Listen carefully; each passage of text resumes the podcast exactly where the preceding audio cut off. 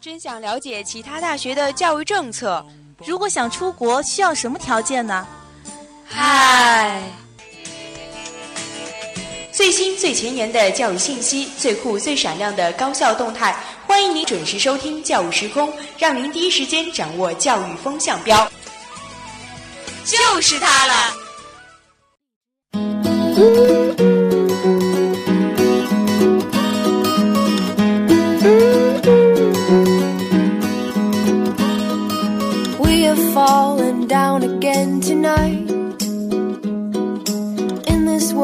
It's hard to get it right. Hello，各位听众，欢迎继续收听 FM 九五点二张师范大学校园之声。那么现在呢，又到了教育时空的时间了。我是今天的主播嘉宾，我是袁征。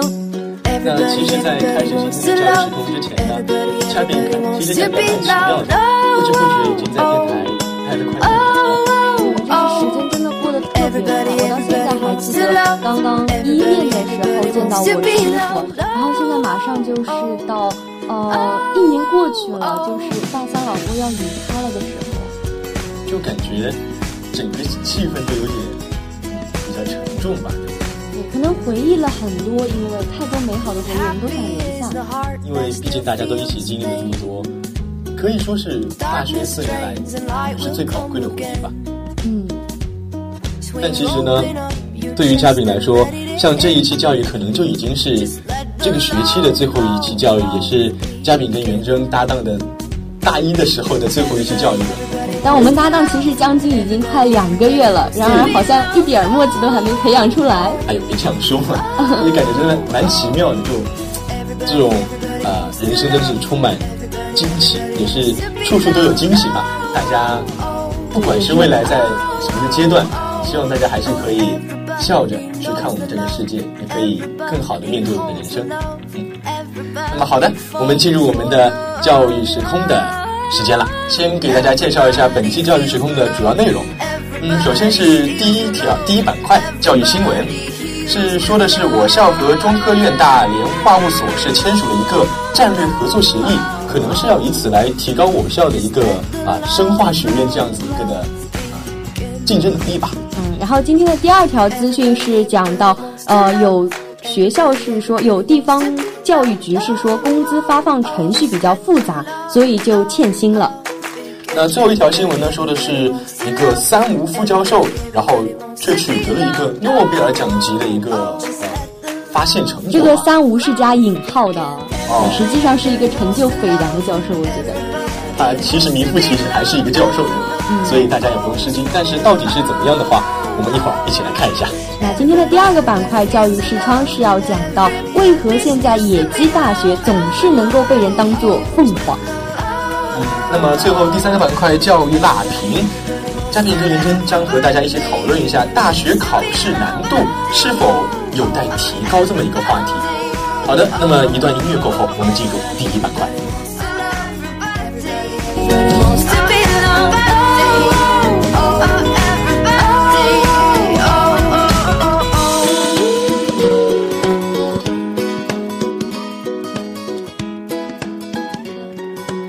好的，进入第一板块教育新闻。我校和中科院大大连化物所是签署了一个战略合作协议吧？那么，其实，在近日呢，我们学校跟那个大连化物所也是啊签了这么一个合议啊。其实，呃，像这么一个协议的签订，可能。更多就是代表着我们这个学校和那个啊大连化物所这个合作的一个模式吧，可能是开启了一个新的一个历史。对，感觉听到那个中科院大连化物所，一听就是非常高大上的，而且就也是名气非常大嘛，就是在科研这一方面，在技术这一方面，包括在人才的这一方面。其实很多时候，我们浙江师范大学可能提到的时候，更多觉得是一所偏文科的大学。然后很多时候，对对，出老师，很多时候其实，在报考的时候，大家也会有这样的呃顾虑啊，就是说，呃，那其实呃，包括现在我们跟中科院大连化物所这样签署协议的话，在很大程度上，呃，中科院能够为我们这边提供一些技术啊、科技上的支持。然后同时，我们可能浙师大我们是地处浙江省嘛，那我们还是呃。比较好的一个地理位置，就是能够利用起来。嗯，像是呃，之前听说这个科学院可能要有一个什么长三角的一个扩展吧，可能这样就有利于这么一个科学院的一个发展，对吧？那今天的第二条资讯讲到的是工资发放程序复杂，难道就是欠薪的理由吗？啊，最近是有一则新闻这样报道说，陕西省西安市周至县是有一百七十三名左右的年轻老师，连续七个多月没有领到工资。当地教育部门的解释是说，因为发放工资的程序太复杂了，所以相关手续到现在都还没有完成。其实我是觉得非常不可思议的，因为在我看来，教师是一个非常稳定的工作，就在于他的工资持续补给吧。我觉得，对对对，就像还有奖金。呃，对，就像很久以前，好像教师一直是被称作一个铁饭碗，对吧？对，像公务员一样。对对对，就是可以获得一个很稳定的收入。看这个新闻里说的这一则啊，说是工资发放的程序太复杂。如果你程序复杂，校方应该做的不应该是减。减掉这些冗杂的程序，是教育局应该做。哦，应对对对，反正我觉得多方都应该一起努力，因为教师这个职业的话，可能说难听一点就是又累，但是收入可能也是嗯不尽人意。对，不是特别的高，因为我觉得很多时候其实包括是他们像他们这样是新上岗的，所以很多有一部分教师是被派到乡镇去的。其实这是又苦又累的活，就相当于在进行支教一样的。那我觉得我们更应该给他们以足够的尊重，至少要让他们生活有保障嘛，让他们没有这样的后顾之忧。嗯，好的，那最后第三条新闻，三无这副教授获得了一个诺贝尔级的研究成果。那么其实是最近河北省的一个三无副教授团队的研究成果是轰动了中中国乃至是整个国际的一个生命科学界。啊那其实这个轰动的成果呢，就是啊最近非常火的一个叫做啊基因编辑程序。其实这个呃技术吧，可能听着很高大上，但其实大家可能都明白，就像是很久以前一部电影叫做呃那叫什么《侏罗纪公园》，那里面啊去培养那个恐龙的就是这个基因啊基因编程这个技术，所以其实这个发现还是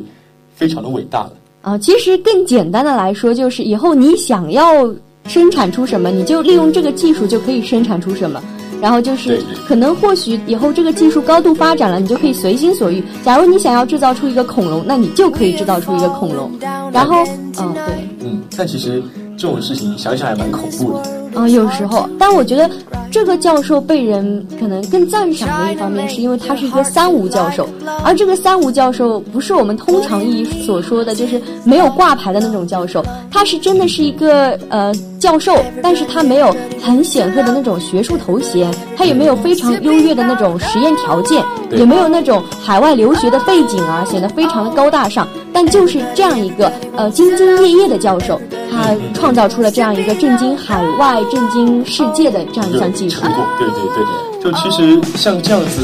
啊，甘于甘于就是嗯一直在科学研究上下苦功的人，其实已经不多了。像他之前也是听说他拒绝了校方一百三十多平米的房子吧，可能就是为了可以提醒自己，一直勉励自己，勤勤恳恳的去完成一个科研工作，然后只是做住在一个。五十多平米的小房子里吧，跟他的团队，对吧？那也是希望，就是这个三无教授韩春雨的经历，能够给大家以更多的激励作用吧。嗯，但。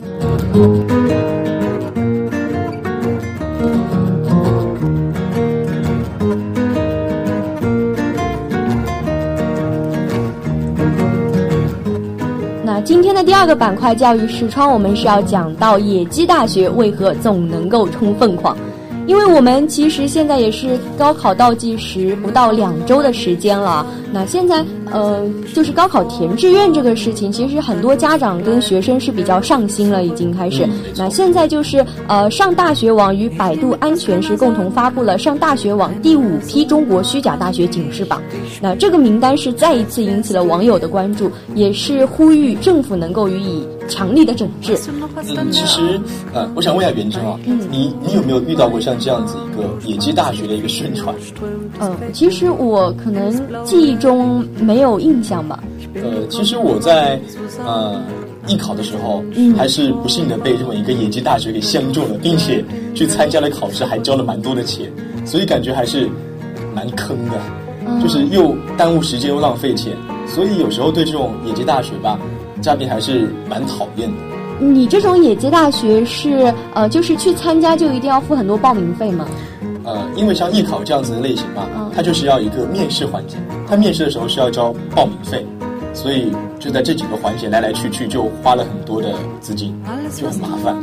我一直以为是就是在填报，可能这种嗯嘉宾这种经历也是独特的啊，因为很多时候我们可能更多的是在填报志愿的时候，有些同学会填报这个野鸡大学，因为他可能是高考成绩考差了，然后想着混个文凭出来。嗯，对，其实那些所谓的野鸡大学吧，就是指那种啊、没有很很好的办学资源、资质，也是可能涉嫌一些非法的招生，就是没有一些正规的招生渠道，以及用一些网络诈骗这种不良的手段去啊、去招收学生，嗯这么一种虚假的一个大学吧，可以说是嗯，就是没有大学之实，却在行大学之事。那你觉得为什么现在社会上会有出现这么多的野鸡大学呢？其实这个可以从很多方面来讲。首先，第一方面就是啊，我们现在社会上一个监管制度可能出现了一些漏洞，就像但我觉得可能很多时候监管这个漏洞啊，不完全是因为这个监管一开始在建设这个制度的时候出现的，可能是因为野鸡大学就是钻了我们这个监管的里面一些漏洞。对对对，啊也也对啊，那就是他可能因为野鸡大学很多时候只是创建网站去进行操行骗嘛嗯，然后这样就比较简单，因为它又没有一个实体，然后他很多时候有可能也会呃就是跑到一些学校里面去，然后就好像租了个场地，然后就认为让别人。对谎称自己是这样一个大学。对，其实说个比较专业的一个事情吧，就是嗯其实很多野鸡大学的网站，你一登进去之后非常高大上，都是一些英文字吧。啊，他应该可能就是别的那些正规大学里面 copy copy copy 过来的。对，有些可能是 copy，但是我要讲的是它这个域名，它可能是设在境外的，哦，因为在这我不是很了解。因为在那个在国外那个设立这么一个域名的话，国内是可能是管不到，并且让你看上去后面就不是点 com 了，也不是点 cn 了，嗯就感觉哇，这个学校好像真的非常的牛逼，非常的啊、有国际范儿这种感觉。但其实呢其实它中间都是啊、一些败絮，就是金玉其外，败絮其里。哦，其实我觉得很多时候，呃，有些同学选择野鸡大学，可能也并不是我们所说的是在中国境内的，很多人也会选择去美国的那些野鸡大学啊。对因为他觉得可能出国就是能够镀一层金回来嘛，然后感觉工作啊什么说出去名声都很响。就像是一个海归，对是吧？对对。其实这跟我们国内这种高等教育资源可能也不是很跟得上嘛。毕竟我们国家还算还算得上是人口第一的大国。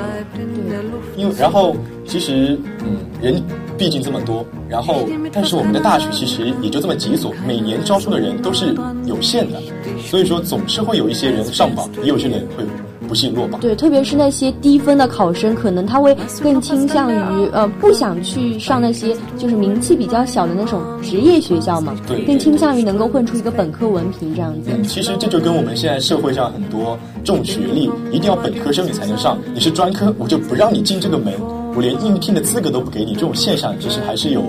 有一定的关系对，这也是一种就业形势比较严峻的体现。因为现在包括我们现在本科生毕业，其实就业也比较难，就需要研究生毕业了都。对，其实我觉得这就是一种嗯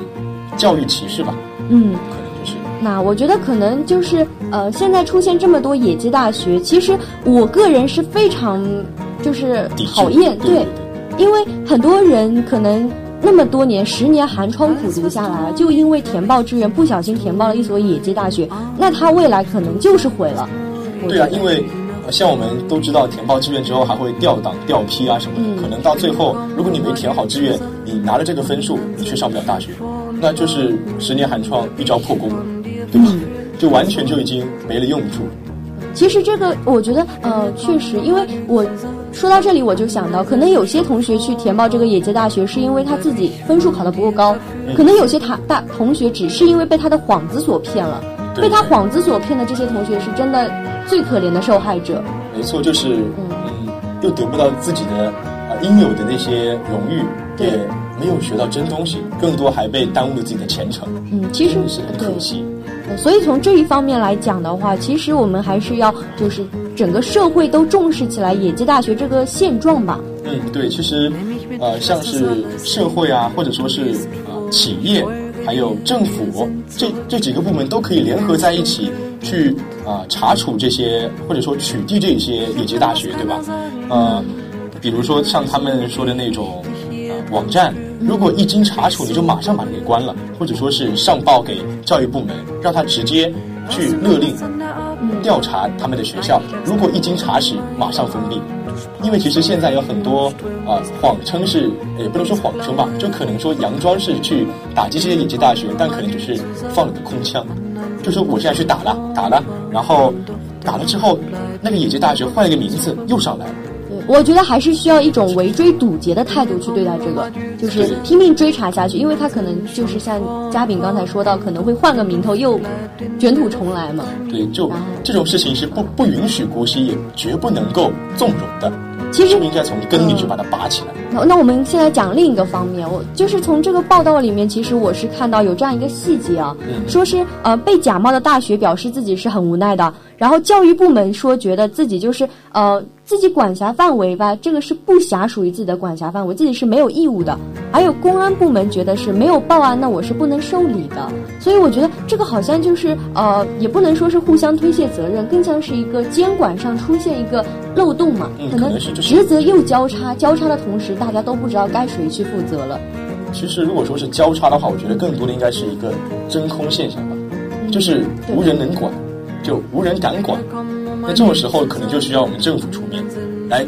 进行一个。更好的一个裁定，或者说是直接出一台法案来专门设定一个部门来管这件事情。对，就是监管的这个责任一定要落实到某个具体部位，因为很多时候就像我们可能在群聊里面啊，然后就是有个同学请了假，然后他说请同学们就是帮忙帮我跟老师请个假，然后别的同学都觉得另外一个人会去帮忙请这个假，所以他还不如直接指定某个特定的同学去帮他请假，那可能反倒会把这个假真的请好。没错，就像啊，对于这种。啊，虚假大学的事情，我们就是应该，啊，严厉出击，一拳致命。像是这种虚假招生的话，其实就是危害性很大，也是最不能容忍的一个行为了。他欺骗的就是那些，啊，刚刚可能要毕业的高中生，然后让他们毁了前程，也耽误了很多的人生。我们也是希望，就是在下一年的时候，经过我们这新的一年的整治之后，可能下一年这些虚假大学预警名单能够越来越少。嗯，没错。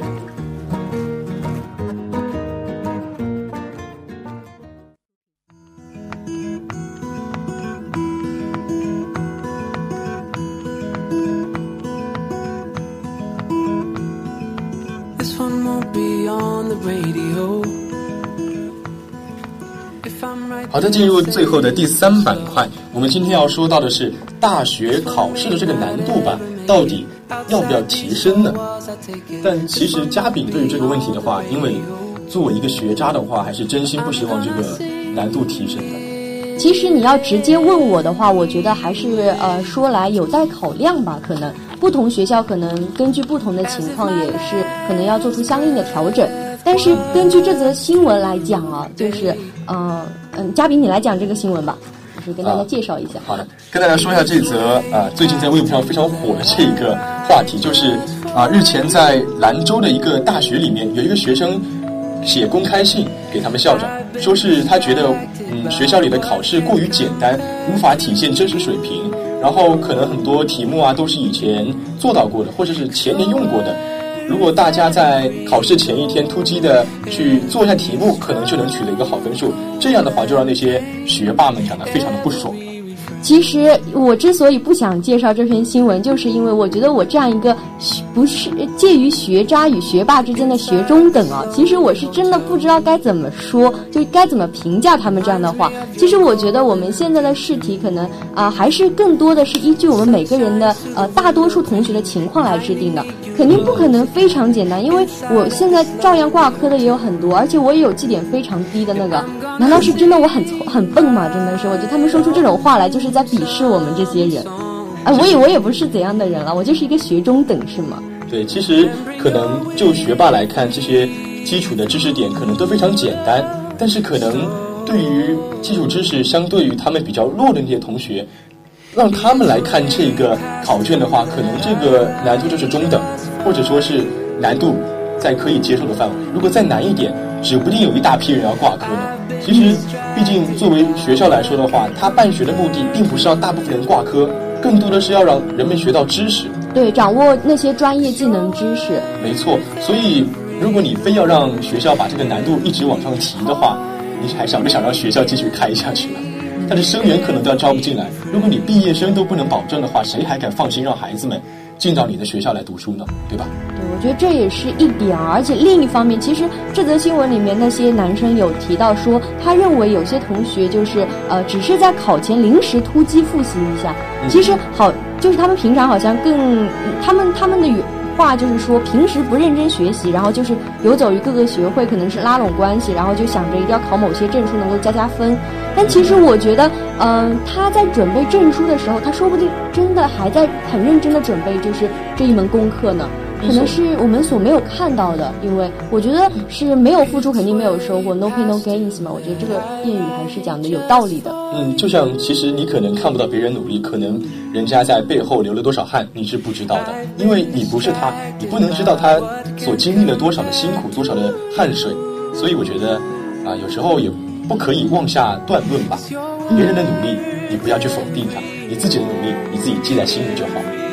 对，然后这是我对这个新闻的一点看法。然后要说起到底这个试题难度该不该提高，其实我想着啊，因为呃很多时候我们出试题更多还是应该兼顾大多数同学的那种知识水平，所以他出的其实现在试题大多是偏向于那些基础知识点，就是属于你记记背背，然后。记得就能考出来，就是能够取得一个比较好的成绩。那我觉得，其实我们基本上在掌握这些知识点的同时，我们这些知专业知识就已经学到了。我觉得这也是一种挺好的获得办法。嗯，其实就像我们所说的，在社会上你可能用不到很多啊，在往上一级的比较高深的一些知识。就像数学的话，你可以学啊函数，学到一些啊，或者说更。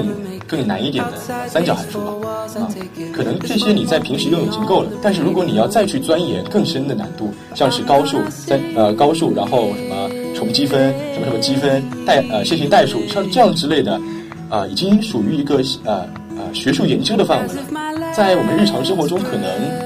见不到或者说是很少见到的，嗯，啊，那在这个时候，我们啊作为一个大学的一个教育吧。更多的应该是注重于一个社会的实践，而不是像研究生、博士后啊，像院士他们去研究这么高深的一个学术问题。如果你真的有心去啊，更多的去学习这一些专业知识，那你何妨不去考个研，去读个博，或者说是更高级的，你去当个院士，为我们国家的科技去做更好的贡献呢，对吧？所以我觉得就是呃，真的说到要提高这个试题难度的话，还是要呃因学校质疑，因人质疑，因专业质疑，因学院质疑，对吧？然后其实说来的话，因为呃很多时候，其实学霸既然提出了这种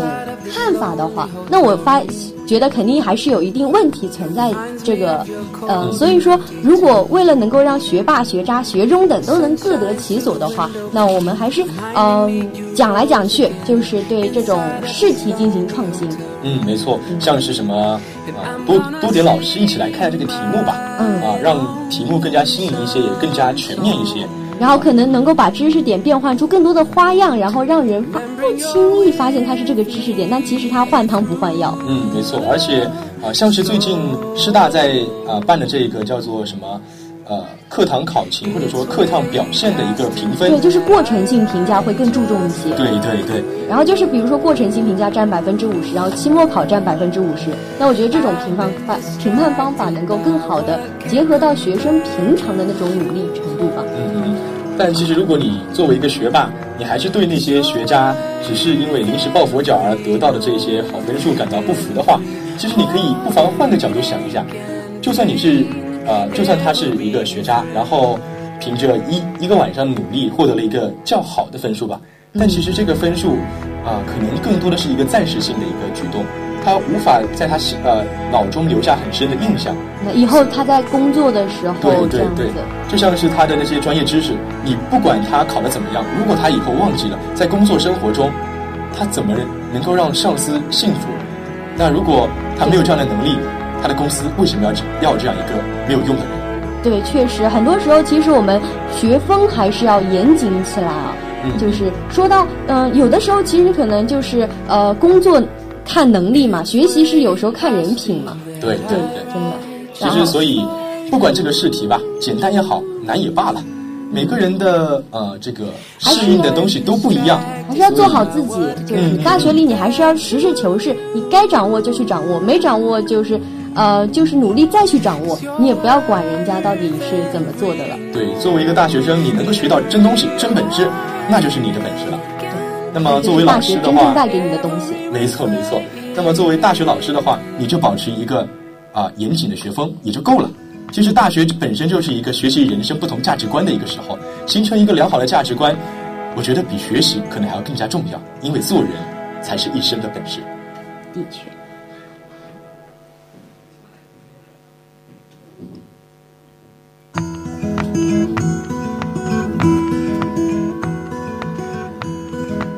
好的，那么不知不觉我们的时间也是临近了尾声了，我们这一期的教育时空也要跟大家说再见了。那我也是我们这一学期的教育时空要和大家说再见了。好的，那我们再跟大家回顾一下我们今天教育时空跟大家讲的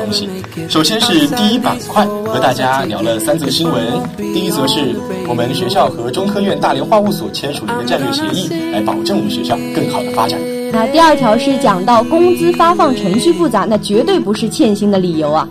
那么最后第三条新闻呢，和大家讲到不要妄自菲薄，不管你是怎么样，只要努力就能像这个三无副教授一样，获得自己最想要的诺贝尔级别的一个研究成果。那今天的第二个板块教育视窗是讲到，我们现在高考也是快临近了，那高考毕业生就是还是要努力擦亮眼睛，不要错将野鸡大学当成凤凰。那么最后第三个板块教育辣评，我们跟大家一起讨论了大学考试的难度，以及我们大学究竟应该学些什么东西。那么好的，本次教育时空到此就结束了，我是今天的主播嘉宾，我是袁征，我们下期再见，拜拜